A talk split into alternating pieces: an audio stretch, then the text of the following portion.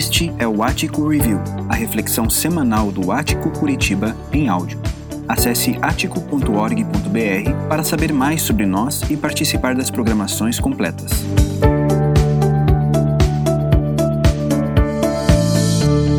Não é conformismo, é contentamento. É só isso que eu peço. Que tudo o que eu mais quero não me impeça de perceber o que já tenho no momento. A gente vive em um mundo de muita opção e pouca escolha. É preciso romper essa bolha de muito coração e poucos amores, raros amigos e milhares de seguidores, tantos canais e nada interessante. Quanto mais é preciso para percebermos que nunca será o bastante, o acúmulo não vai para o túmulo. Para se livrar dessa sensação de estar morrendo de sede em alto mar, é preciso sentir a satisfação que a gente só aprendeu a dar. Queira, mas sem esquecer da alegria de ter algo que já quis um dia. Quando o nosso desejo de evoluir vem de dentro, a gente percebe que a abundância é transbordamento. Conquistas não expiram, inspiram. Perceba tudo que já conseguiu até aqui e vive esse sentimento. Não é conformismo, é contentamento. Alain Dias Castro, sede em alto mar. Você está contente? Você é uma pessoa contente? Você se considera uma pessoa satisfeita? Via de regra, nós não somos satisfeitos. Via de regra, nós não somos contentes. Via de regra, nós somos insatisfeitos e descontentes. E é interessante que no nosso tempo a insatisfação é quase que uma regra. No entanto, ela chega a ser até elogiável por nossa cultura, porque coisas importantes que aconteceram na humanidade, progresso, boas transformações aconteceram porque algumas pessoas ficaram insatisfeitas com ambientes de injustiça, com ambientes de desumanidade. Então, essa insatisfação gerou mudanças em alguns momentos da história. Mas não é dessa insatisfação que eu estou falando. Não é dessa insatisfação que eu quero conversar com vocês aqui nesta manhã a insatisfação que sentimos, que preenche o nosso coração e a nossa mente, que preenche o seu coração, na maioria das vezes é uma outra, é de uma outra espécie. É uma insatisfação sem grandes porquês e sem grandes motivações. É uma insatisfação que só reclama. É uma insatisfação entediada. É uma insatisfação de como alguém que diz: Ah, que vida! Ninguém merece. Eu faço uma pergunta para você. Por que, que nós somos assim? Por que, que nós temos dificuldade em reconhecer as coisas boas que acontecem com a gente? Por que nós temos facilidade em sempre enxergar o copo meio vazio em vez de meio cheio? Por que, que isso acontece comigo e com você? se nós temos muito mais do que precisamos, muito mais do que merecemos, porque ainda assim nosso coração anseia por mais, porque nós ainda assim somos insatisfeitos, no pior sentido dessa palavra. Eu quero contar uma história para vocês rapidamente. Esse diagrama fala para a gente da grande história da humanidade revelada nas Sagradas Escrituras, na sabedoria bíblica. E esse primeiro símbolo fala para a gente que Deus veio na minha, na sua direção para nos criar. Ele é o criador de tudo que existe. Gênesis 1 e 2 conta para mim e para você de que Deus criou todas as coisas e depois que ele criou todas as coisas, ele olhou para tudo e ele viu, padrão de Deus, que tudo estava muito bom. Muito bom. Ele fez as coisas harmoniosas. Ele fez você para que você fosse satisfeito dentro do seu casamento, dentro do seu ambiente de trabalho, com as suas relações de amizade. Deus fez você para que você fosse satisfeito consigo mesmo. De frente com o espelho, você olhasse para aquela pessoa que você vê e você ficasse plenamente satisfeito, plenamente satisfeita. Foi assim que Deus fez você. Mas você é satisfeito? Você é plenamente satisfeito nas suas relações consigo mesmo e com os outros, com Deus? Possivelmente não. Por que, que isso acontece? Isso acontece porque o segundo símbolo aqui fala para a gente de algo que aconteceu também comigo e com você, que a Bíblia chama de pecado. O pecado é a desconexão do ser humano para com Deus. Desconectado de Deus, o ser humano experimenta caos, o ser humano experimenta a desordem, o ser humano experimenta o sofrimento, experimenta a insatisfação. Sabe por que nós somos insatisfeitos? Sabe por que tem uma insatisfação que, que insiste e persiste em preencher os buracos da sua alma, da sua mente? Sabe por que isso acontece? Porque um dia a humanidade optou por se separar do Criador. O texto de Gênesis 3, capítulo 3, versos 17 e 18, diz o seguinte a respeito do pecado, presta atenção nisso. E ao homem declarou, Deus falando para o ser humano, falando para Adão: Visto que você deu ouvidos à sua mulher e comeu do fruto da árvore do, da qual eu lhe ordenara que não comesse, maldita é a terra por sua causa. Com sofrimento você se alimentará dela todos os dias da sua vida. Olha só, ela, a terra, lhe dará espinhos e ervas daninhas, e você terá que alimentar-se das plantas do campo.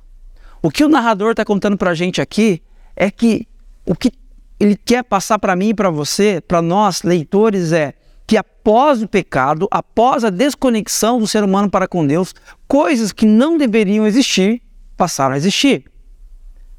Ele está contando de uma maneira poética, de uma maneira figurativa, que a terra, após o pecado, passou a produzir espinhos e ervas daninhas.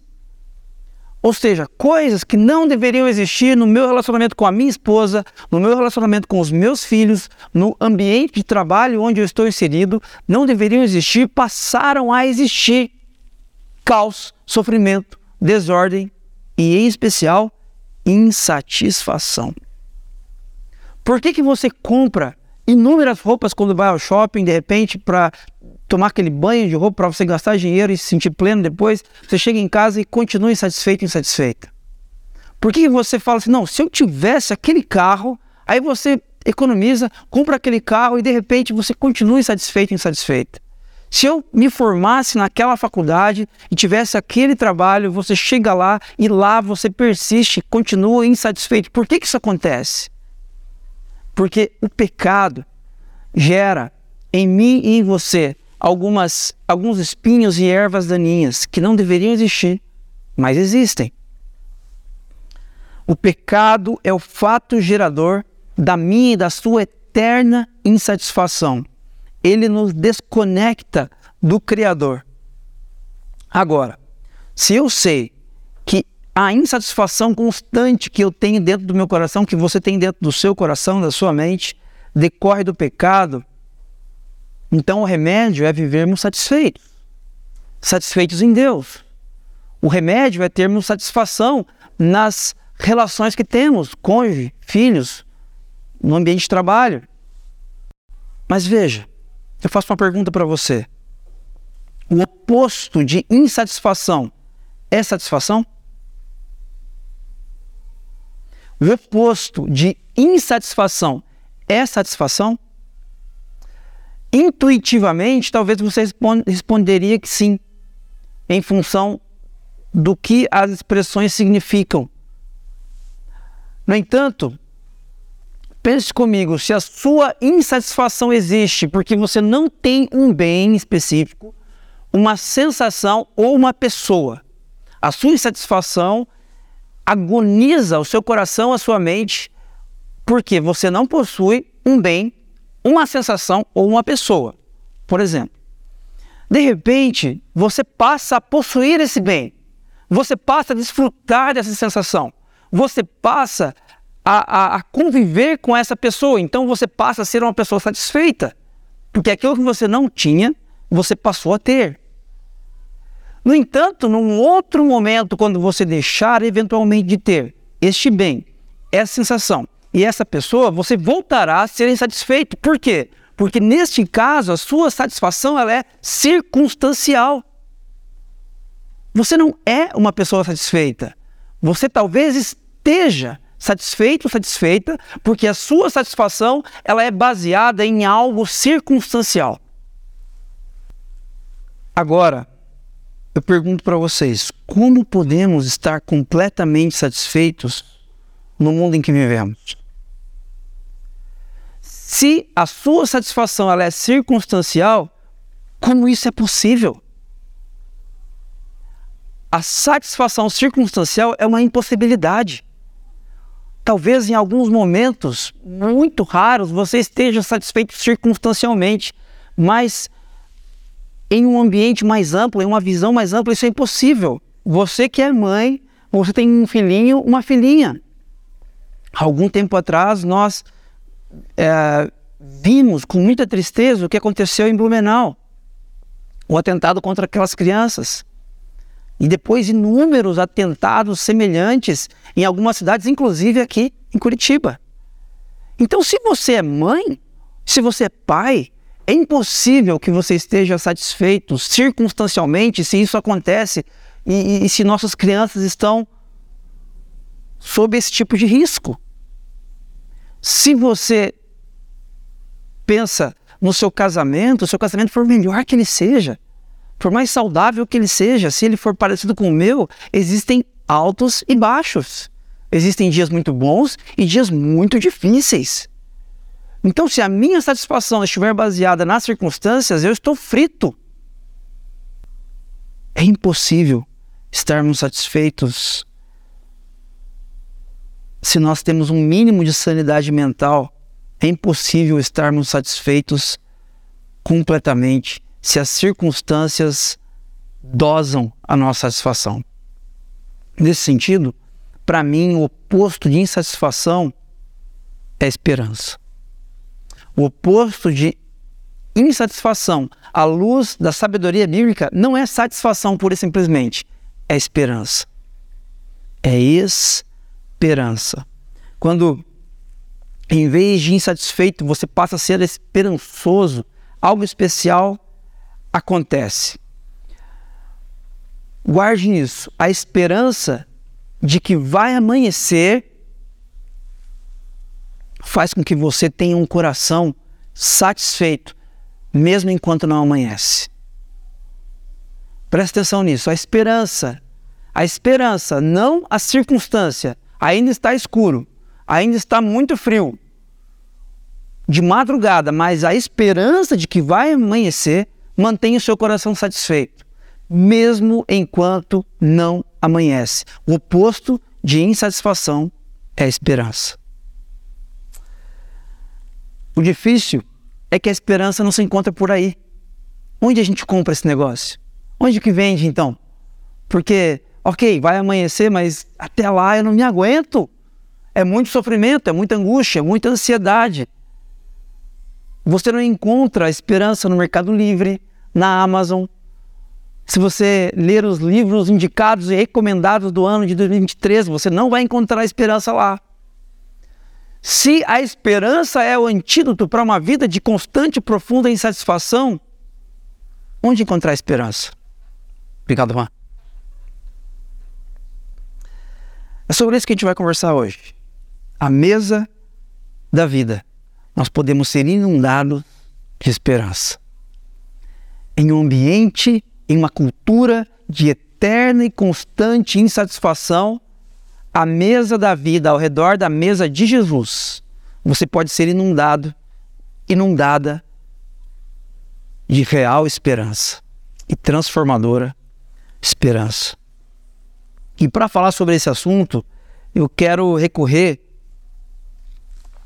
a uma história contida no Evangelho de Lucas, que pode ser contada a partir de três cenas. Uma história muito bonita, muito linda, que pode ser contada a partir de três cenas. Três cenas que estão conectadas e que podem ser muito valiosas para nós nessa manhã. A primeira delas, capítulo 9 de Lucas, verso 1 a 4. Lucas começa a contar para a gente a respeito de uma história. Eu gostaria de ler com você aqui na nova versão internacional. Fique à vontade para acessar, para abrir sua Bíblia e na versão sua de preferência, a sabedoria bíblica diz o seguinte: reunindo os doze, referindo-se aos doze discípulos de Jesus, Jesus deu-lhes poder e autoridade para expulsar todos os demônios e curar doenças, e os enviou a pregar o reino de Deus e a curar os enfermos. E disse-lhes: Não levem nada pelo caminho, nem bordão, nem saco de viagem, nem pão, nem dinheiro, nem túnica extra. Na casa em que vocês entrarem, fique ali até partirem. Se não receberem, se não os receberem, sacudam a poeira dos seus pés quando saírem daquela cidade, como testemunho contra eles. Assim eles saíram e foram pelos povoados, pregando o evangelho e fazendo curas por toda parte. Herodes, o tetrarca, ouviu falar de tudo o que estava acontecendo e ficou perplexo, porque algumas pessoas estavam dizendo que João tinha ressuscitado dos mortos. Outros que Elias tinha aparecido, e ainda outros que um dos profetas do passado tinha voltado à vida. Mas Herodes disse: João, eu decapitei. Quem, pois, é este de quem ouço essas coisas? E procurava vê-lo. Herodes, o importante governante naquele tempo, ele já tinha mandado decapitar a João Batista, de quem ele está falando aqui. Mas ele sabe que alguém está fazendo coisas incríveis. Alguém está curando, alguém está compartilhando uma mensagem diferente, alguém está vivendo sob um ritmo diferente e isso está incomodando Herodes. Jesus envia os seus discípulos e eles, enviados no poder de Deus, eles fazem curas, eles compartilham as boas novas de Jesus, do reino de Deus. E isso começa a gerar um burburinho ali naquela região e Herodes, o governante, fica sabendo chega aos ouvidos de Herodes o que está acontecendo. Então ele diz: Quem, pois, é este de quem ouço essas coisas? E o texto diz que ele procura vê-lo, ele procura encontrar Jesus. Para quê? Para dar um abraço a Jesus? Não, se ele decapitou João, de repente ele queria fazer a mesma coisa com Jesus naquele contexto já. Preste atenção nessa pergunta: Quem, pois, é este de quem ouço essas coisas? Para responder este questionamento, Lucas nos apresenta uma outra história, que eu apresento aqui como uma segunda cena. Esse questionamento é muito importante. Quem é este? Quem é este? Eu vou dizer para vocês aqui nessa manhã que Jesus é aquele que pode encher o seu coração de esperança. Essa eterna e profunda insatisfação que você carrega consigo inexplicavelmente só pode ser suprida por alguém.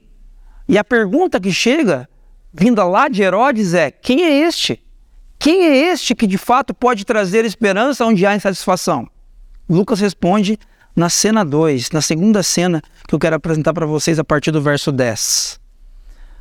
Verso 10 e 11, parte A, diz o seguinte: Ao entrarem, os apóstolos relataram a Jesus, eles já voltaram da missão que Jesus lhes deu. Eles já foram, fizeram e aconteceram. Muitas pessoas foram curadas, o burburinho chegou aos ouvidos de Herodes. Quando eles voltam, estes apóstolos relatam a Jesus o que tinham feito. Então, ele os tomou consigo e retiraram-se para uma cidade chamada Betsaida. Mas as multidões ficaram sabendo e o seguiram. Gente, Jesus e os discípulos, eles estão cansados, especialmente os discípulos estão muito cansados. Eles tiveram uma missão eles cumpriram essa missão. O, o, texto não fala quanto tempo eles ficaram, mas provavelmente alguns dias nesta missão de, de compartilhar, de abençoar a vida de outras pessoas, de serem recebidos em algumas casas. E agora eles retornam até Jesus. Jesus se retira com eles para um lugar chamado Betsaida. Eles estão cansados, os últimos dias foram corridos, eles querem descansar um pouquinho. Eles precisam recarregar as baterias emocional, física e espiritualmente mas as multidões ficam sabendo e o seguem. O termo multidões aqui nesse contexto diz respeito, presta atenção, a gente insatisfeita. Multidões, quando a Bíblia fala de multidão, ela está falando de problema. Problema gente complicada, gente caótica, gente doente emocional, fisicamente, gente complicada, gente cheia de complexidades, gente como a gente, gente como nós. gente especialmente insatisfeita. Essas pessoas ficam sabendo onde Jesus está e os discípulos, e, e essas pessoas, o texto fala em multidões, muita gente, passam a seguir a Jesus e aos discípulos. E quando as multidões seguem os religiosos, os religiosos se apartam das multidões. Naquele contexto, os religiosos, os fariseus, os saduceus, eles estavam nas sinagogas, nos templos, e as multidões não necessariamente se envolviam, se misturavam com eles naquele contexto. Mas quando essas multidões vão até Jesus, quando gente complicada, quando gente insatisfeita vai até Jesus, não até a religião, não até a denominação A, B ou C, quando gente insatisfeita vai até Jesus de Nazaré, o que ele faz? O texto diz que ele as acolheu e falava-lhes acerca do reino de Deus e curava os que precisavam de cura começo da minha fala, eu perguntei para você se você é contente. Se você está contente. Se você se considera uma pessoa satisfeita. Eu quero que você responda essa pergunta para você mesmo, para você mesma, de forma extremamente íntegra e verdadeira.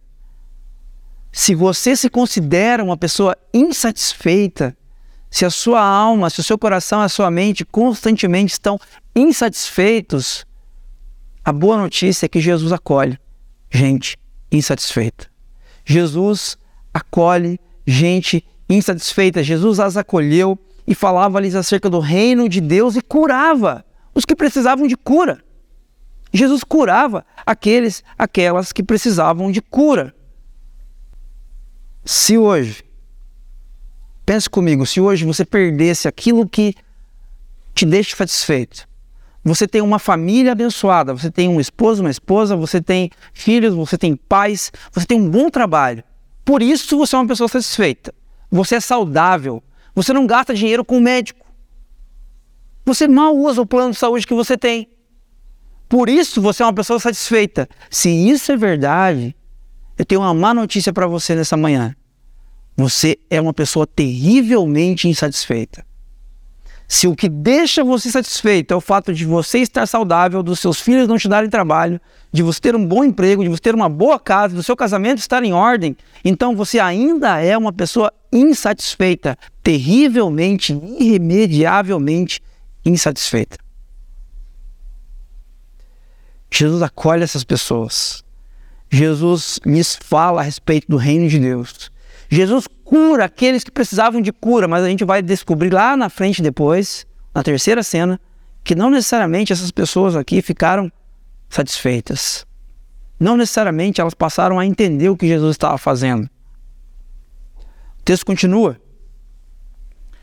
Ao fim da tarde, os doze aproximaram-se dele, de Jesus, e disseram: Manda embora a multidão, para que eles possam ir aos campos vizinhos e aos povoados e encontrem comida e pousada, porque aqui estamos em lugar deserto. Gente, lugar deserto aqui nesse contexto é caos, é complicação. São riscos à integridade física. Os ladrões, pessoas perigosas ficavam no deserto, distantes das cidades. Então, é um lugar perigoso e mais, um lugar onde eles não têm nenhum recurso. Os discípulos começam a ficar assustados.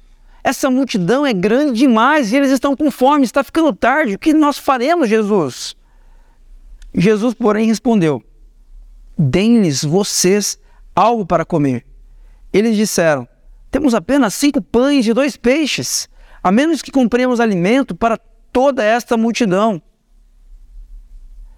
Eles devem ter pensado: Jesus deve estar brincando, né? Esses dias ele mandou a gente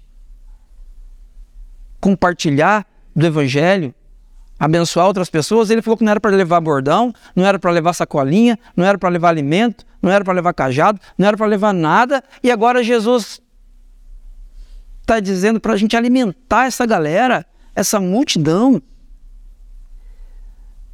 Pensa numa combinação perigosa: deserto mais multidão esfomeada igual a caos. Caos. E mais, olha quantas pessoas estavam ali. Cerca de 5 mil homens. Quando o narrador bíblico fala de 5 mil homens, num contexto onde não eram contadas as mulheres e as crianças, então nós podemos imaginar que existiam aqui uma multidão de aproximadamente 12 a 15 mil pessoas. Muita, muita, muita gente. Mas ele disse a seus discípulos: Façam-nos sentar-se em grupos de cinquenta. E os discípulos assim fizeram, e todos se assentaram. E a expressão que assentaram é a expressão para reclinaram. Lembra que nós estamos numa série que fala da mesa da vida. Nós estamos ao redor da mesa. Mesmo no deserto, Jesus providencia um banquete para aquelas pessoas e eles se assentam, eles se reclinam é isso que Jesus manda eles fazerem. Se assentem. Tomando os cinco pães e os dois peixes e olhando para o céu, deu graças e os partiu. Em seguida, entregou-os aos discípulos para que os servissem ao povo. Verso 17, parte A. Todos comeram e ficaram satisfeitos. Olha só, todos comeram e ficaram satisfeitos. O milagre de Jesus alimentar a multidão de mais de, de 5 mil homens e 12, 15 mil pessoas está relatado em todos os evangelhos. É o único milagre. É o único milagre de Jesus que está relatado nos quatro evangelhos. Agora, este milagre serviu para produzir fé nos discípulos de Jesus. Nos discípulos e nas discípulas de Jesus. Tá, mas e a multidão? Não necessariamente. Não necessariamente. Por quê? Quando a gente olha para essa palavra satisfação aqui, sabe quando você se assenta no Dia das Mães e a sua mãe fez aquela comida dela que é a, a o carro-chefe lá da,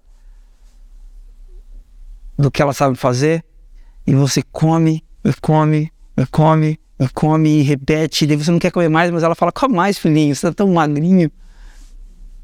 Isso acontece lá em casa, né? Minha mãe é desse tipo. E aí você come, e aí você termina de comer, sabe aquela afastadinha no prato assim? Que você dá, porque você não aguenta mais. Você está em casa, você, você não está é, na casa de ninguém, de gente estranha, você está na casa, na casa da sua mãe, na casa de gente é, da sua família. Aí você afasta o prato assim, meu Deus, comi demais. Uh, comi demais. Sabe essa sensação? É isso que está acontecendo aqui. Eles estão satisfeitos, por quê? Porque a necessidade básica deles, que era qual? Era fome, foi suprida. Por isso que o texto fala que todos comeram, todos quem? Todos os discípulos, mas principalmente a multidão. Eles comeram e ficaram satisfeitos, eles não querem comer mais nada. Eles diriam: estamos cheios. Mas preste atenção nisso. Quando a satisfação da sua alma está relacionada às, às suas necessidades, momentaneamente e circunstancialmente supridas, é sinal de que você ainda é terrivelmente insatisfeito. Gente, preste atenção nisso. Quando a satisfação da sua alma está relacionada às suas necessidades momentaneamente e circunstancialmente supridas, é sinal de que você ainda é terrivelmente insatisfeito ou insatisfeita. Essa multidão está satisfeita porque está com a barriga cheia. Agora, será que essa satisfação de fato gerou um relacionamento entre eles, entre essas pessoas e Deus? O que a gente diz geralmente é: sou satisfeito porque tenho saúde, tenho uma família linda, tenho dinheiro, tenho amigos, tenho um bom trabalho, tenho inúmeros seguidores nas redes sociais, eu tenho um, amigos, eu tenho uma rede de contato que faz com que a minha vida faça sentido, então eu sou uma pessoa satisfeita. Se essa é a lógica por trás da sua satisfação, essa também era a lógica por detrás da satisfação da multidão. Eu tenho uma má notícia para você. Você ainda é uma pessoa insatisfeita. Mas olha que interessante. Todos comeram ficaram satisfeitos e os discípulos recolheram doze cestos cheios de pedaços que sobraram.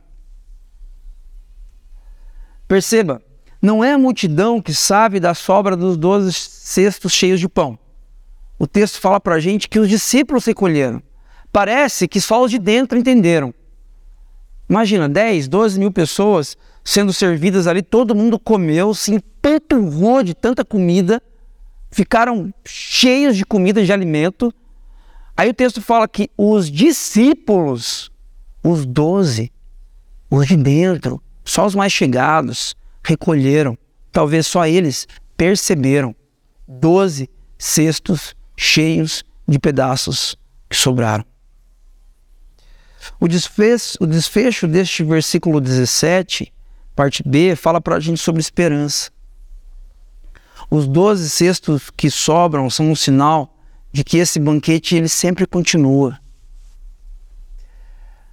Pensa comigo, para uma multidão de mais de 5 mil pessoas, ou para os 12 homens mesmo, 12 homens esfomeados, esses 12 cestos de pães cheios durariam muito tempo? eles garantiriam agora a alimentação desse pessoal aqui para o resto da vida? Claro que não. Esses 12 cestos cheios de pão que sobraram são apenas um sinal de que nada vai faltar. São a esperança de que, apesar das circunstâncias, Deus sempre vai prover, Deus sempre vai cuidar, Deus sempre vai preencher o meu coração e a minha mente de significado, independentemente do que eu esteja passando. Esses 12 cestos cheios de pedaços que sobraram, eles sinalizam para aquelas pessoas que estavam lá e para mim e para você hoje de que mais importante não são as circunstâncias, mas sim quem está sentado à mesa conosco.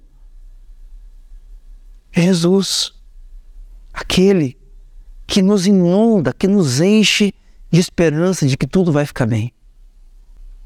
Tim Chester, falando a respeito da mesa, deste texto especialmente, ele diz: neste lugar deserto, neste lugar de necessidades, neste lugar de dificuldades, quando um grupo de necessitados reúne-se e divide comida com Jesus no centro e com Jesus como provedor, vemos um mundo futuro de Deus vislumbrado aqui e agora. Quando pecadores, como eu e você, necessitados. Quando gente insatisfeita se reúne para dividir comida, a mesa da sua casa, independentemente de como a mesa da sua casa é, quando isso acontece com Jesus no centro e com Jesus como provedor, nós vemos, nós vislumbramos o futuro de Deus aqui e agora. O futuro bom e perfeito que o Pai já providenciou para mim e para você. Ainda indo para a terceira cena. Certa vez Jesus estava orando em particular e com ele estavam os seus discípulos. Então lhes perguntou: Quem as multidões dizem que eu sou? Percebam, essa pergunta está se repetindo. Ela acontece lá na primeira cena e ela está acontecendo agora de novo. Quem as multidões dizem que eu sou? Eles responderam: Alguns dizem que és João Batista, outros Elias e ainda outros que és um dos profetas do passado que ressuscitou. E vocês, o que dizem? perguntou. Quem vocês dizem que eu sou? Pedro respondeu: O Cristo de Deus. O Cristo de Deus. Gente, presta atenção numa coisa. O fato de Jesus alimentar a multidão não fez da multidão entender quem Jesus era. O fato de Jesus matar sua fome, você está precisando de um milagre. Deus precisa intervir na sua história. Deus precisa intervir lá no seu ambiente de trabalho. Deus precisa curar você ou algum familiar seu de alguma doença incurável. E Deus faz isso. Deus faz um milagre, assim como Jesus efetuou um milagre no deserto para mais de 5 mil pessoas, alimentando essas pessoas. Deus faz esse milagre na sua história. Não significa que você entende quem Deus é. Não significa. Porque aquelas pessoas que foram alimentadas milagrosamente por Jesus no deserto, quando elas foram perguntadas a respeito de quem Jesus é, elas disseram: É dos profetas. É Elias que voltou. É João que ressuscitou. Exatamente como Herodes estava pensando. A multidão também não sabe quem é Jesus. A multidão não discerne quem é Jesus. Voltando para a grande história, Jesus é aquele que entra na história e vive perfeitamente para pagar pelos meus e pelos seus pecados. Jesus é o Filho do Pai, perfeitamente satisfeito e esperançoso de que o Pai consolidará sua vontade em todas as áreas, em todas as esferas da sociedade, do universo, da humanidade. Jesus é o Filho que cumpre a vontade do Pai e morre no meu e no seu lugar, paga pelos nossos pecados, ressuscita três dias depois. Jesus é a boa notícia. A palavra evangelho significa boas novas. Jesus é a boa notícia de que quando Ele está ao redor da mesa, como provedor, como centro da nossa mesa, tudo vai ficar bem. A multidão não entendeu isso. Herodes não entendeu isso. Mas eu e você hoje, nós estamos nesse símbolo que expressa a igreja a igreja de Jesus na história, nós somos o povo de Deus na história que aponta para o futuro, aponta para a consolidação de quando Jesus for totalmente manifesto. Mas nós somos o povo que não caminha ou que não deve caminhar a partir das circunstâncias. Eu quero desafiar você a, a confrontar a sua satisfação nessa manhã. Você se considera uma pessoa feliz, uma pessoa satisfeita, uma pessoa contente, mas a sua felicidade, o seu contentamento, a sua satisfação tem a ver com as circunstâncias? Então, cuidado, porque de repente alguém pode ficar doente na sua casa. A sua provisão pode, a sua dispensa pode ficar vazia. E nesses dias você será confrontado com uma satisfação que era circunstancial. Cuidado! Nós, povo de Deus, discípulos, discípulos de Jesus na história, sabemos quem Jesus é, porque ao redor da mesa nós descobrimos mais do que satisfação, nós descobrimos esperança. Tudo vai ficar bem. Com Jesus à mesa, tudo vai ficar bem, até que a casa esteja cheia até que Jesus volte, até que a casa esteja cheia, até que todos os espaços sejam preenchidos, até que nós, de fato, estejamos juntos com aquele que suprirá a nossa alma de eterna satisfação e contentamento. Onde isso é possível? Onde contentamento é possível? Segundo o Evangelho de Lucas, ao redor da mesa. Gente, olha que bizarro o descontentamento que assola a nossa vida, ele é constante. Se você daqui a pouquinho vai acabar aqui o nosso encontro, você vai se assentar na sua casa esperando o almoço sair, ou se você tiver o, o, a, o privilégio de esperar, você vai almoçar num restaurante, ou daqui a pouco, depois do almoço, você vai se assentar, vai pegar o seu celular e vai dar aquela fuçada nas redes sociais. E quando você estiver fazendo isso, a sua alma será inacreditavelmente convidada à insatisfação. Porque o seu amigo, a sua amiga, colega de trabalho que se formou junto com você, vai estar numa viagem alucinante fora do país. Vai estar postando que acabou de comprar um carro novo, o carro dos seus sonhos. Vai postar que conseguiu um emprego, que é um emprego também dos seus sonhos e você vai ser convidado a, a se jogar num balde infinito de insatisfação. A nossa cultura nos convida à insatisfação, mas nós podemos encontrar esperança. Esperança, constante esperança. Onde? Em um lugar complexo, em um lugar difícil, em um lugar complicado? Não. A mesa. A mesa da sua casa a mesa dos discípulos das discípulas de Jesus. E dessa forma, nessa manhã, nós estamos diante de uma bifurcação e eu quero convidar você a pensar sobre isso. Você quer viver, continuar vivendo a partir da lógica da multidão ou da lógica dos discípulos? Perceba, gente, os discípulos são pessoas extremamente complicadas, gente pecadora. Quem está ali no meio dos discípulos de Jesus, por exemplo, João e Tiago, os dois irmãos, que quando Jesus não foi bem recebido numa aldeia, eles sugeriram que Jesus ateasse fogo na aldeia. No meio desses discípulos está Pedro, aquele que negou Jesus não uma nem duas, três vezes. Ou seja, os discípulos não são gente perfeita, ok? Esse não é o ponto, mas presta atenção. Quando nós vivemos sob a lógica da multidão, nós pensamos assim: se minhas necessidades estão supridas, estou satisfeito.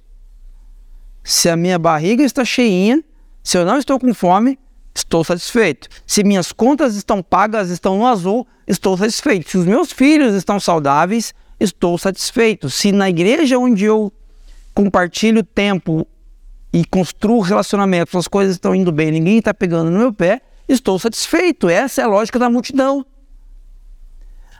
Mas Jesus convida a mim e a você nesta manhã a vivermos debaixo de outra lógica, a lógica dos discípulos e das discípulas de Jesus. Quando os discípulos foram perguntado. Jesus disse: O que a multidão diz, diz a respeito de mim, de quem eu sou? Ah, dizem que você é João Batista, que você é Elias, um dos profetas. Não sabiam quem Jesus era. Jesus que lhes tinha alimentado, eles não o conheciam. Mas quando Jesus pergunta: E vocês, meus discípulos, e vocês de perto, quem vocês dizem que eu sou? Aí Pedro diz: O mesmo Pedro que negou Jesus três vezes. Ele vai dizer para Jesus: Você, Jesus, é o Cristo você é o prometido do Pai. Você é o reino de Deus entre nós. Você é o Emanuel, Deus presente. E na lógica dos discípulos, se Jesus está à mesa, posso confiar na esperança de que tudo vai ficar bem. Gente, gratidão não tem a ver com circunstâncias. Gratidão é um discernimento, uma convicção de que tudo vai ficar bem porque Jesus está à mesa. Contentamento é, é, um, é um estado de espírito dentro de você que aponta para o fato de que Jesus está no controle da nossa história. E como é que eu sei disso, Carlos? Como é que eu sei que Jesus está no controle da minha história? Porque Jesus não apenas morreu, mas ele ressuscitou. Ressuscitou isso não é uma lenda, isso não é um mito. Isso não é filosofia grega. Jesus ressuscitou, isso é um fato histórico.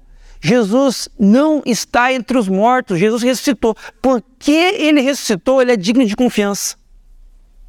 Jesus é totalmente digno de confiança. E se Jesus ressuscitado está ao redor da sua mesa, na sua casa, independentemente das circunstâncias que você vive, tudo vai ficar bem tudo vai ficar bem. Sobraram 12 cestos cheios de pedaços de pão. Você não precisa ficar insatisfeito, você pode ser esperançoso de que, apesar das dificuldades, das complexidades, dos desafios da sua história, tudo vai ficar bem. Irmãos, irmãs, isso não tem nada a ver com a gente. Nós somos falhos e nós somos bastante incrédulos. Essa é minha história, essa é a sua história. E está tudo bem. Jesus nos entende. Eu quero que você perceba uma coisa. Eu falei em três cenas, né? A primeira cena contém uma pergunta: Quem é este? Herodes perguntando. Na terceira cena, primeira, na terceira cena contém essa pergunta de novo. Jesus perguntando: Quem? Quem a multidão diz que eu sou? Quem vocês dizem que eu sou? Isso, gente, na literatura hebraica tem um nome. Isso é um, um artifício, essa é uma, esse é um instrumento que os narradores usavam. E na literatura hebraica, isso, isso chama-se quiasmo. É como se fosse um sanduíche. Pensa comigo. Sabe quando você vai fazer um sanduíche lá na sua casa, simplesinho? Dois pãezinhos, um de cada lado, e no meio o recheio, uma carne e uma salsicha. Ok? Imagina, imagina a cena.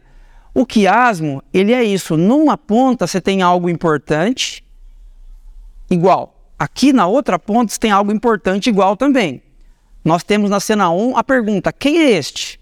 Na cena 3 temos a pergunta de novo: quem é este? Dois pães. O mais importante está no meio, é o recheio. E o mais importante que esse, essas três cenas querem passar para mim e para você nessa manhã é que Jesus nos acolhe. Jesus acolhe gente insatisfeita. E Jesus não apenas nos acolhe, mas ele nos alimenta, ele nos sacia. Mas ele não apenas nos sacia circunstancialmente, Jesus enche a nossa alma de contentamento, independentemente das circunstâncias. Se você estiver doente, se as coisas estiverem indo na sua história de mal a pior, Jesus enche, preenche o seu coração, a sua mente de esperança de que por causa de Jesus tudo vai ficar bem. Tudo vai ficar bem. O que a gente pode levar para casa dessa esperança, dessa mesa? Primeiro, se a satisfação da sua alma está relacionada às circunstâncias da vida, então você ainda é uma pessoa insatisfeita. Aprenda isso. Não como um peso para você nessa manhã. Porque Jesus está aqui para transformar o seu coração e a sua mente. Mas faça um diagnóstico do seu coração e da sua mente. Se a sua, se a satisfação da sua alma está relacionado às circunstâncias da vida, então você ainda é uma pessoa insatisfeita. Dois, seja um discípulo de Jesus e não apenas parte da multidão. E desfrute da contínua esperança a partir da presença de Jesus à mesa. Perceba uma coisa: nos evangelhos, a multidão ela é constantemente abençoada por Jesus. Eles são alimentados, eles são curados, eles são cuidados por Jesus, eles desfrutam da presença de Jesus, mas eles não sabem quem Jesus é. Quem está na multidão desfruta de quem Jesus é, mas não sabe quem Jesus é. Não seja parte da multidão pura e simplesmente. Torne-se um discípulo, uma discípula de Jesus. Imperfeito, imperfeita, falho, falha, sim, mas discípulo, discípula de Jesus. E finalmente, Somente Jesus nos acolhe e nos transforma da insatisfação à esperança. Não é uma igreja, não é uma denominação, não é um líder forte, persuasivo, não é um jeito de viver assim, assado, cozido e frito. Nada pode levar você da insatisfação para a esperança, senão aquele que venceu a morte. Senão aquele que venceu todos os senãos da história. Senão aquele que se fez homem mesmo sendo Deus, para que hoje você deixasse de ser uma pessoa eternamente insatisfeita. Somente Jesus pode tirar você da insatisfação para a esperança. Por isso que nós somos seguidores de Jesus. Ele nos chama e o Espírito Santo nos capacita a sermos esperançosos. O cenário da sua família está perfeito? Não, assim como o meu não está mas esperançosos sabemos de que tudo vai ficar bem. Porque Jesus segue ao redor da nossa mesa, dando vida e pleno contentamento a nós. Vamos orar? Deus de graça, obrigado, Senhor, porque mesmo nós sendo irremediavelmente insatisfeitos o Senhor nos acolhe na nossa chatice, nas nossas complexidades. O Senhor nos acolhe quando ninguém nos acolheria. Obrigado. Obrigado, Jesus, porque além de nos acolher, o Senhor nos alimenta. O Senhor nos preenche, o Senhor preenche os vazios da nossa alma, dos nossos corações e mentes. Obrigado. E obrigado, Jesus, porque o contentamento que sentimos ao redor da sua mesa, ele não é mais circunstancial. Ele é esperançoso de que sempre que o Senhor estiver ao redor desta mesa, sempre que estivermos assentados à sua presença, tudo vai ficar bem. tudo vai ficar bem. Obrigado, Jesus. Que essa paz, que essa verdade preencha os nossos corações nesta manhã. Que saiamos daqui, Deus, impactados por essa leveza, por essa presença transformadora e que nos enche de inconfundível esperança. Faz isso, Pai, em nome e por amor de Jesus. Amém.